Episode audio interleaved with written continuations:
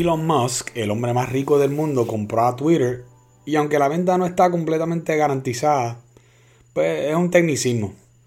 Los medios que son parte del régimen de la izquierda trataron el tema como si fuera el fin del mundo.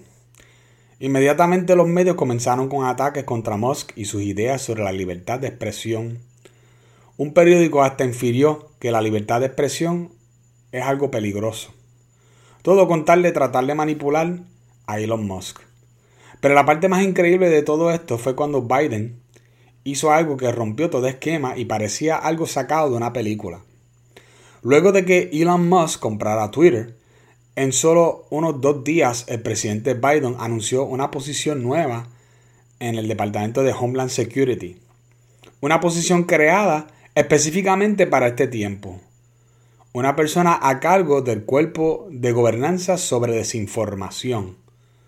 No pasó 24 horas cuando la gente empezaron a decirle por todo Twitter Ministerio de la Verdad y empezó a hacer tendencia inmediatamente. Para aquellas personas que no entienden qué es la referencia de Ministerio de la Verdad, pues yo se los quiero explicar porque yo creo que es importante, porque verdaderamente lo que estamos viendo aquí es algo sacado de una, de una película o de un libro. La referencia del Ministerio de la Verdad es una referencia a un libro que, que se llama 1984 del escritor George Orwell. El libro se trata de un libro distópico donde el gobierno tiene a todo el mundo bajo vigilancia y dicta sobre, sobre cómo tienes que vivir y quién puedes amar y qué puedes hacer. En este mundo existen unos ministerios que son contradictorios o irónicos a los nombres que tienen. Por ejemplo, el Ministerio de la Verdad, que solo dice propaganda mentirosa del gobierno. El Ministerio de Paz, que maneja la milicia y la guerra. El Ministerio de Amor, que se encarga de perseguir y torturar a la gente que no están de acuerdo con el régimen. Y el Ministerio de la Abundancia, que solo mantiene a los ciudadanos con hambre. Como puedes ver, cada uno de los diferentes ministerios tiene un nombre que es completamente irónico, o sea que el nombre no tiene nada que ver con verdaderamente lo que ellos representan, ¿no? Y la referencia al Ministerio de la Verdad no nos debe de parecer poca cosa, ya que el, trabajo principal a cargo del cuerpo de gobernanza sobre desinformación será escoger entre lo que es verdad y lo que no es, para así presentarlo como la versión oficial del Estado. O sea que el gobierno ahora quiere decidir por los ciudadanos qué es lo que es verdad y qué es lo que no es verdad. Y en vez de dejar que cada cual escoja esto para sí mismo. O sea que normalmente antes se te daba la información y con esa información pues tú corrías y tú decías, ah, pues yo pienso, ¿verdad? Yo soy una persona pensante y yo puedo llegar a mi propia conclusión. Pero ahora el gobierno quiere poder guiar tu conclusión y decirte exactamente qué es lo que se supone que tú estás pensando. Pero peor aún es que la persona a quien han asignado para el puesto es una persona que ha regado desinformación ella misma por las redes. Y es una persona altamente partidista a favor del Partido Demócrata. No sería la primera vez que alguien obtenga un puesto de ministro de la verdad. ¿Tú sabes dónde más fue? Pues bajo Hitler hubo un ministerio de la verdad. Y también bajo el, dictador Stalin en la Unión Soviética también hubo, un, un ministerio de la verdad. ¿Ves un patrón formándose ahí? Claro que sí. Definitivamente hay un patrón. El patrón es real porque todos los regímenes regímenes, perdón, necesitan tener un departamento que se encargan de propaganda y más aún que proteja la pureza de los mensajes del régimen. Si usted es una de las personas que no entienden qué es lo que está pasando y por qué de momento hay un grupo de personas que está diciendo que Elon Musk es un peligro para la democracia, pues bienvenido. Este podcast está diseñado hoy específicamente para ti.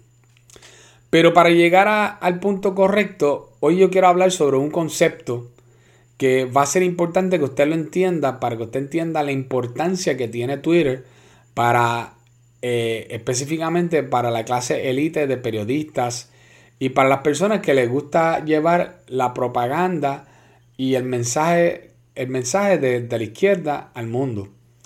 Esto se, esto se conoce como la catedral. Y para, eh, para entender eso, por, para entender por qué es que odian tanto ahora a Elon Musk, que es el, hasta hace poco el hombre más rico del mundo, se puede explicar con el concepto de la catedral de Curtis Yarvin, que fue la persona que inventó este concepto. Según Yarvin, la catedral es lo que no permite que, ninguna, que ningún presidente logre su agenda a menos que esté aprobado por el aparato de la catedral. Pues ¿dónde está la catedral entonces? ¿Cuál es la, el cabal que existe o el, o el grupo eh, este que se esconde detrás de, sombras para tomar decisiones? Pues mira, la realidad es que no existe tal cosa. No hay una jerarquía, no hay un grupo. Eh, a menos que tú vas a contarle el Partido Demócrata como tal, en verdad no hay un grupo.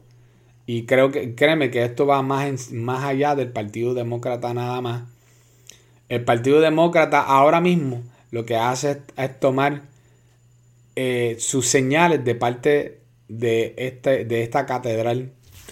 ¿Ok? Porque la catedral en verdad funciona más como si fuera una religión y, y las personas que están en las altas esferas, de, especialmente de los medios, son como si fueran sus sacerdotes que constantemente están enviando al pueblo eh, su misión, sus ideas, su religión, su dogma, qué es lo que deben de condenar y qué es lo que deben de, decir y qué es lo que no deben de decir y qué, se deben de callar, ¿no? Y la, catedral como institución, ¿verdad? Ya que preguntas dónde está la catedral, pues la catedral, la catedral se encuentra donde quiera que haya posiciones en las, siguientes industrias que requieren educación, educación universitaria, por ejemplo, en educación, en gerencia, en periodismo, en psicología y trabajo social, en recursos humanos, ciencias políticas, sociología, lenguajes o literatura también, eh, muchos en filosofía también. Y todas estas carreras, en su mayoría, consisten en personas que son graduados de universidad. Las universidades son las que se encargan de educar a estas personas y los adoctrinan con ideas postmodernas que luego pueden llevar a las empresas y entidades gubernamentales para controlar las acciones del gobierno y lograr mayor control sobre lo que se hace en las empresas. Y tú dirás, pero ¿por qué? ¿Para qué hace falta que las empresas tengan personas dentro de ellas que piensan de esta forma? Porque las empresas son un lugar buenísimo para incorporar entrenamientos donde pueden hacer adoctrinamiento continuo a nombre de lo que se conoce como cumplimiento, ¿no? Y toda persona que trabaja en una empresa grande sabe lo que quiere decir con cumplimiento y es que son exigencias que va creando el gobierno sobre las empresas privadas para hacer entrenamientos que tienen que ver, por ejemplo, con racismo o con, eh, trabajar con minorías o con trabajar con, con eh, lo que se conoce como diversidad, equidad e inclusión, algo que yo he hablado mucho en podcasts anteriores, que ustedes saben que las siglas DEI a mí no me gustan, yo, quisiera cambiarlos de lugar y que fuera DIE para que dejara DIE, o sea, muerte, ¿no? Y sabemos que, esto es algo malicioso que viene a tratar de mantener como si fuera un programa de educación continua a personas altamente educadas, aun cuando ellos salen de la universidad, para que ellos tengan en sus mentes claras en qué es lo que ellos tienen que creer porque así es como funciona esto, ¿no? Las universidades los entrenan y después ellos siguen recibiendo educación, sea a través de los medios, sea a través de programas radiales, programas de televisión que también son parte de los medios, podcasts de, cualquier tipo que sea del, del, movimiento de la izquierda, van a estar constantemente reforzando, reforzando, reforzando, reforzando esta religión que ya tiene sus creencias bien engranados y que ellos siguen, ¿verdad? Como si fueran unos buenos sacerdotes, repitiendo y repitiendo, y que tratan de constantemente cambiar el tema hacia cosas que son cada vez más progresistas para mantener a su feligresía, ¿no?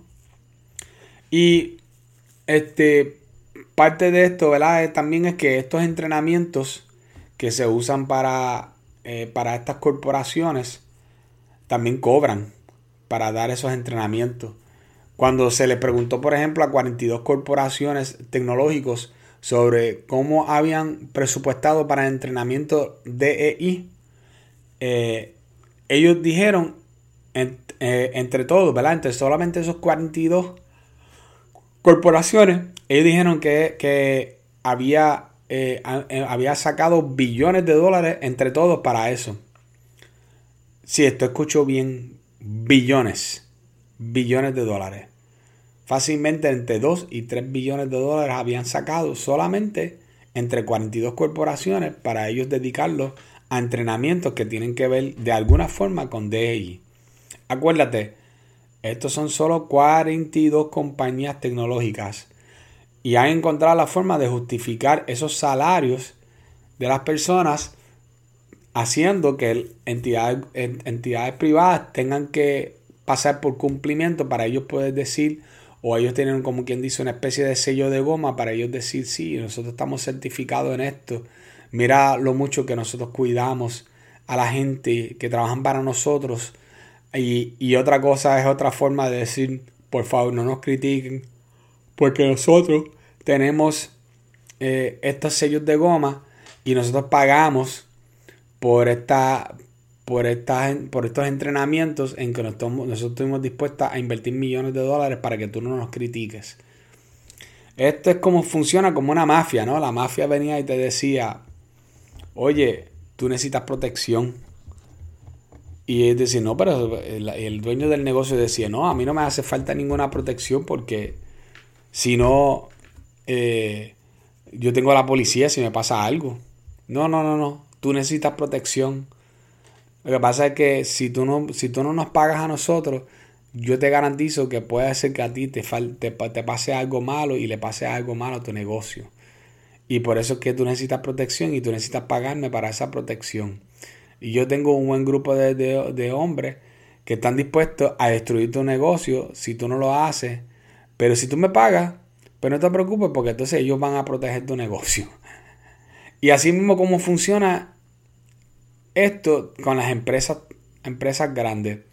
O tú pagas por las certificaciones o ellos empiezan a criticarte porque tú eres el único que no tiene certificaciones o eres uno de los pocos que no tienen estas certificaciones. ¿no? Mira si lo entendieron. Yo, pues, yo creo que, es bastante fácil ¿verdad? Este, ver cómo es que todo esto está funcionando, funcionando y están dispuestos a ellos sacar billones de dólares de sus bolsillos para ellos callar a esta gente para que para que ellos no los molesten, no se molesten con ellos porque ellos y que no, no, tuvieron cierta cantidad de entrenamientos. Y funciona de maravilla. Y así han logrado también llenar la mayoría, ¿verdad? Porque, porque esto es básicamente como parasitar las empresas. Ellos tienen parásitos dentro de las empresas y estas, y estas posiciones que están llenados, llenados casi siempre con gerenciales y personas que trabajan en recursos humanos son los que están eh, constantemente con estos mensajes de que no, este, hay que, hay que cumplir con esto, hay que cumplir lo otro. Y cuando lo verifican, pues ¿qué es lo que tienen que cumplir? Tienen que cumplir con tal entrenamiento que asegura que no haya eh, racismo escondido, por ejemplo, dentro de la compañía. Y usted, y usted pensará, pues esto es algo bueno. ¿Qué tiene malo que ellos encuentren que ellos no luchen, verdad? ¿Por qué, no deberían de luchar contra el racismo? Y suena aceptable. El problema es que el material que te están trayendo en verdad no es algo que ayuda. Al contrario, divide más a la gente porque es lo que se conoce hoy día como antirracismo. Y el sistema antirracista está diseñado para atacar específicamente a personas de la raza blanca y, hacer pensar a la gente que ellos son personas malas e inferiores a los demás. Así como funciona esto. Y ninguna raza, sea blanca, sea negra, sea amarilla, sea eh, eh, trigueña, ninguna raza debe de sentirse que ellos son inherentemente malos, que ellos nacieron malos o que ellos tenían eh, cargan con una mancha mala dentro de su, de, de, de, su cuerpo, de su intelecto, de su de, quien ellos son este, como en, en su espíritu. No, eso no debería de existir. Desgraciadamente existe, ¿verdad? Y esto también se da bien fuerte en los periódicos. Por ejemplo, la mayoría de los periódicos en Estados Unidos y Puerto Rico eh, están llenos con jóvenes con mentes adoctrinados, con ideas que van desde transgenerismo hasta socialismo. Estos se encargan de llevar estas ideas al mundo a través de titulares que a menudo son increíblemente especulativas y ridículas. Pero cada titular ridículo es una señal a otros periodistas para que ellos también escriban otros artículos con ideas parecidos para reforzar la idea que tuvo aquel o fulano. Ellos empiezan por ahí en cadena a sacar eh, ideas bastante idénticas en esos mismos días. Y todos estos periodistas sigan a las personas que son del mismo pensar en Twitter. Por ejemplo, si tú piensas de cierta forma, pues lo más seguro que ellos te van a seguir, especialmente si tú eres, si tú eres otro periodista y ellos están velando quién está dispuesto a empujar más, a llegar más lejos con decir alguna cosa ridícula que suene tan y tan ridícula que yo que, que las demás personas tienen que mirar hacia donde ellos y, digan qué es eso, qué es lo que están diciendo, pero llaman la atención a, donde, a, a ciertos a, a ciertos puntos de vista que son políticos para, para que las personas empiecen a hablar de ese tema en esos días. Y entonces de ahí, a través del mismo periódico, ellos guían el tema, eh, porque todos empiezan a hablarlo y eh, en, los periódicos, en, la, en, en, YouTube y en diferentes este, podcasts, a tal grado que todos terminan hablando más o menos del mismo tema sin haberse, sin haberse puesto de acuerdo, ¿no? Ese es, el, efecto que es creado. Ese efecto inclusive se llama el efecto de cámara de eco, donde la única persona, el único que puede escuchar eh, es el eco de sus propias voces e ideas. Eso es lo único que ellos pueden escuchar. Pues al final al cabo tú vas a ver que en cuestión a veces de una semana tú vas a ver un montón de noticias que son exactamente de lo mismo. Y tú dices, pero ¿qué fue? Que esta gente se pusieron de acuerdo.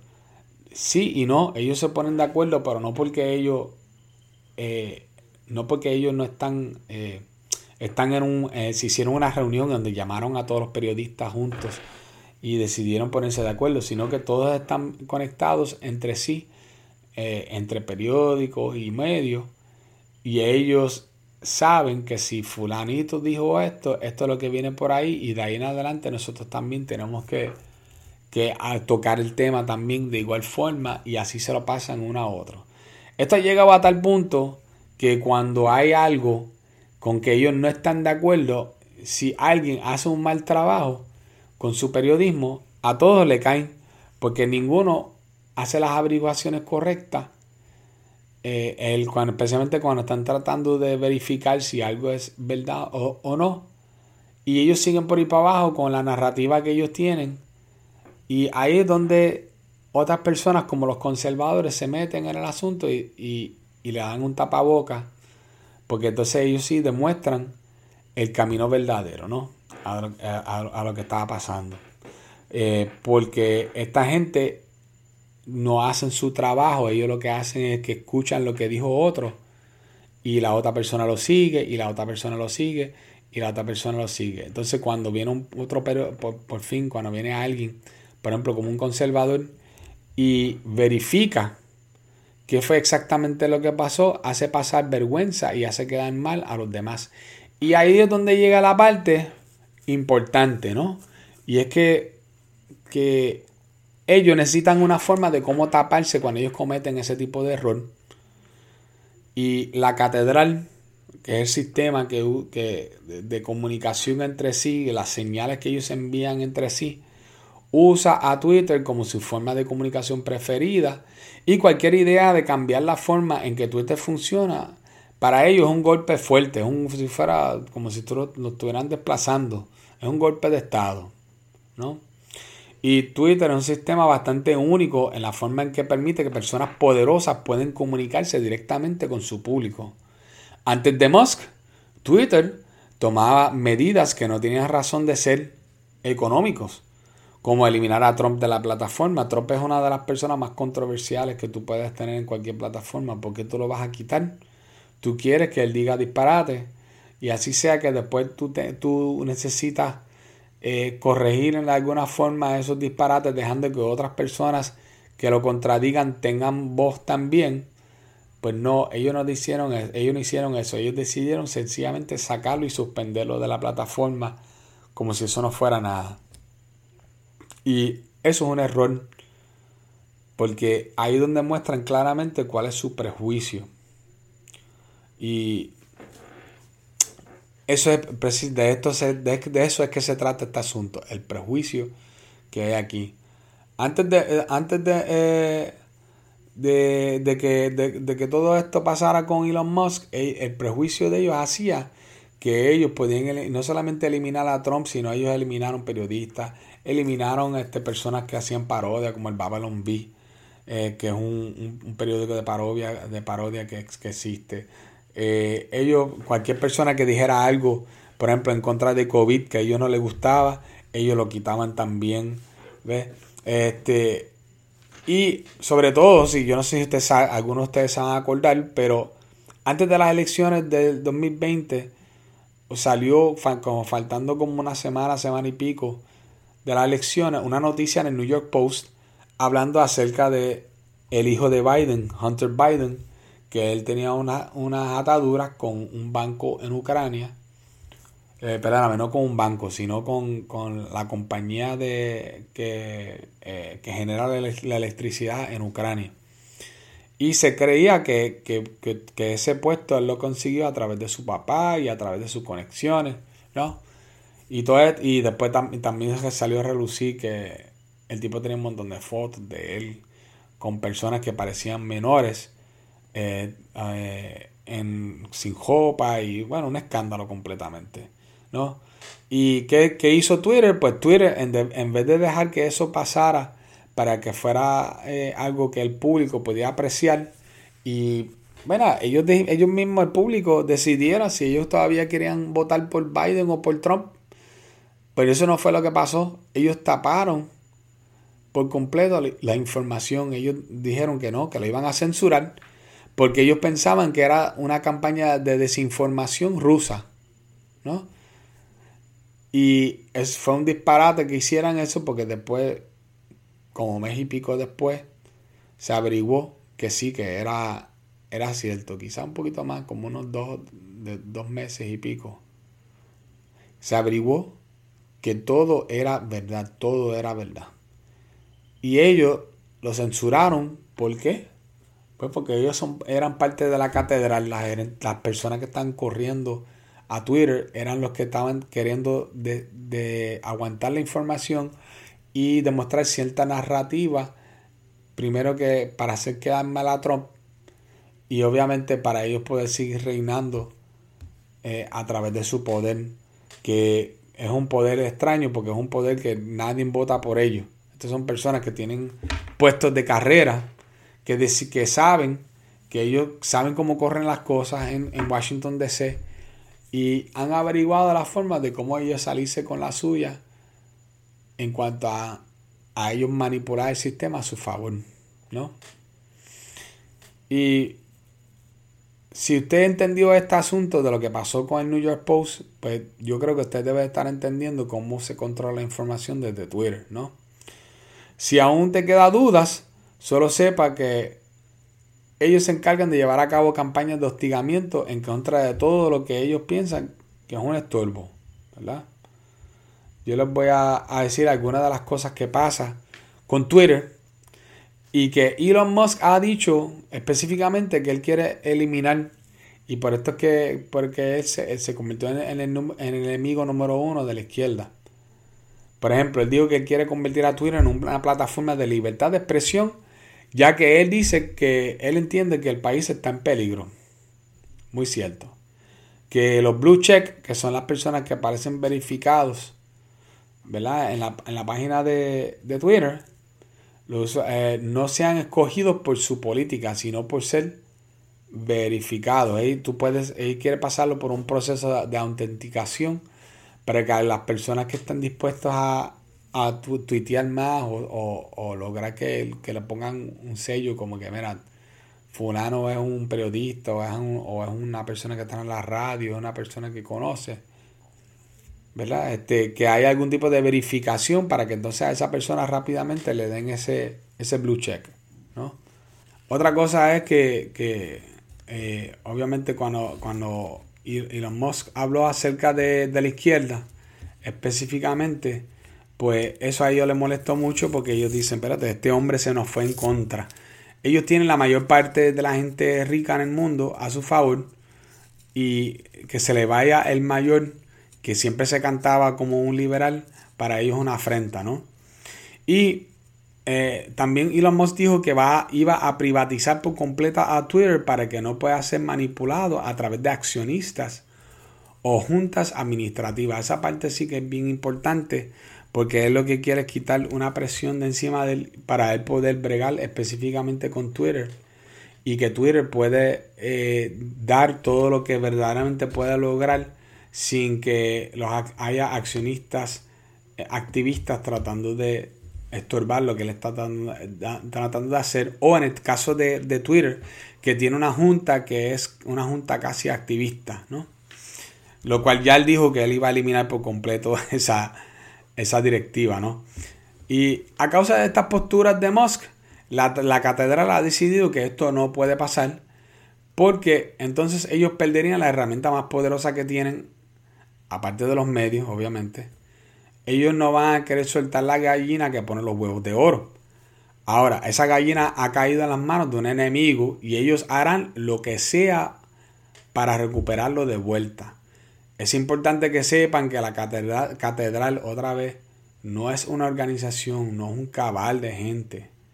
Es como si fuera una religión a la cual la gente han sido adoctrinados desde que ellos entran a la, universidad hasta que salgan y después de eso ellos siguen su, eh, su educación continuada en las empresas a través de diferentes eh, tipos de entrenamiento, lo cual lo ocultan con las siglas de DEI para, para que esto sea algo que parezca eh, inocuo, o sea, que, que, en verdad no hace, no hace daño.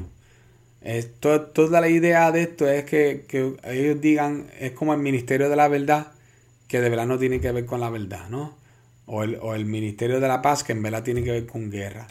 Ellos, las palabras que ellos utilizan no necesariamente es, es lo que es la cosa, ¿no? Este, el, en lo que el nombre de la cosa no es lo que crea, no es lo que crea lo que es la, la cosa, sino de que tú, si yo digo que un, un lápiz un bolígrafo, eso no lo convierte eh, en un bolígrafo. Lo que lo convierte en bolígrafo es que fuera un bolígrafo, no que tú le digas que es un bolígrafo, ¿ves? Ellos están jugando ese juego, están jugando el juego de que agajan un lápiz y te dicen, esto es un bolígrafo. No, no es un bolígrafo es un lápiz. Pero ese, eso es el truco que están tratando de jugar contigo y conmigo. Y no podemos dejar que se escapen con esta, porque es importante que esto no se nos vaya de las manos. Su doctrina dicta que ellos pueden ver las cosas de la misma eh, forma sin tener que congregarse en un sitio. ¿Por qué no necesitan congregarse para saber la misma información? Pues porque los comunicados de su religión son dictados a través de los medios y la cultura popular. ¿Quieres saber lo, eh, más nuevo de, régimen? Solo tienes que mirar los últimos tweets de los periodistas y los titulares de las noticias para saber cuál es la, narrativa más, más relevante actualmente. ¿ves? Y esa es la, ese es el poder que tiene Twitter. Twitter tú puedes entrar cualquier, persona cualquier persona que es parte del régimen.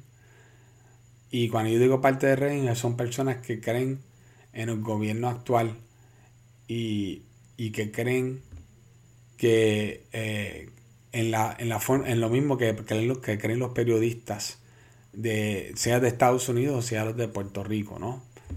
Eh, que creen igual que todo el lobby LGBT para todo.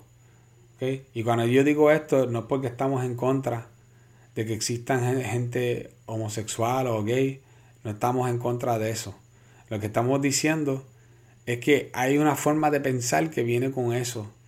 Hay una forma de pensar que viene con la, con, la forma de pensar de cuando tú piensas que, que, no es nada malo que un niño de 6 años sea un transgénero. Y como dicen, eh, como dice el dicho, si tú tienes un niño de 5 o de 6 años que tú estás diciendo que es un transgénero, sabemos que eso, que eso es como un, gato vegano. Un gato vegano, tú sabes quién verdaderamente está tomando las decisiones ahí y sabes muy claro que el, que el gato no es el que está tomando las decisiones, que sino, sino que son la gente. Y es lo mismo que está pasando en estos momentos. Nosotros estamos en este punto en la historia donde nosotros tenemos que luchar cuidando la información que se encuentra allá afuera, que constantemente está contrastando la información que nosotros sabemos que es real.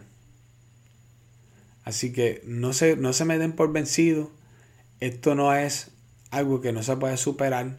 Tenemos que superarlo. Quizás va a pasar unas, unas cosas ¿verdad? difíciles antes, pero nosotros lo podemos pasar porque hay gente, hay gente brillante que están trabajando con esto y que, como Elon Musk, que es un genio, yo no te voy a decir que Elon Musk es un conservador, pero es un, es un hombre brillante, que, mismo, que él mismo ya está cansado del juego de la izquierda, de momento del uso eh, exagerado de, por ejemplo, de, los pronombres, o, de, o tener que, que, tú decirle que un hombre es una mujer o una mujer es un hombre, ¿no? Eso ahí es donde es la, la raíz del problema. Hay mucho que hacer, pero la cultura tenemos que volver a tomarlo en nuestras manos y sacarlo de las manos de la catedral. Hasta la próxima. Nos veremos la semana que viene.